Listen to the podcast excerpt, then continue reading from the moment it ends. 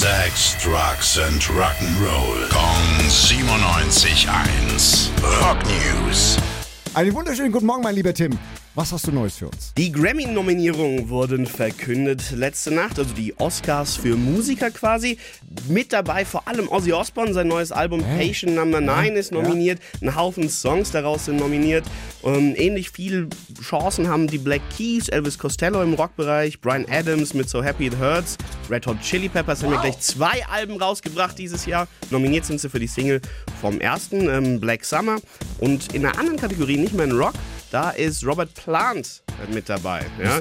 Nicht in Rock? Nicht in Rock, nee, er hat mit Alison Krauss ja nochmal so ein Country-Amerikaner-Album Ah, ja, ja, rausgebracht. Dafür sind sie nominiert. Und Neil Young hat es geschafft, für ein Video Dein auch Neil noch Young. nominiert zu werden. Und in der Pop-Kategorie sind es halt so die Klassiker, aber mit ihrem neuen Album Oh. oder Beyoncé, die sind da mit dabei. Aber, magst du aber?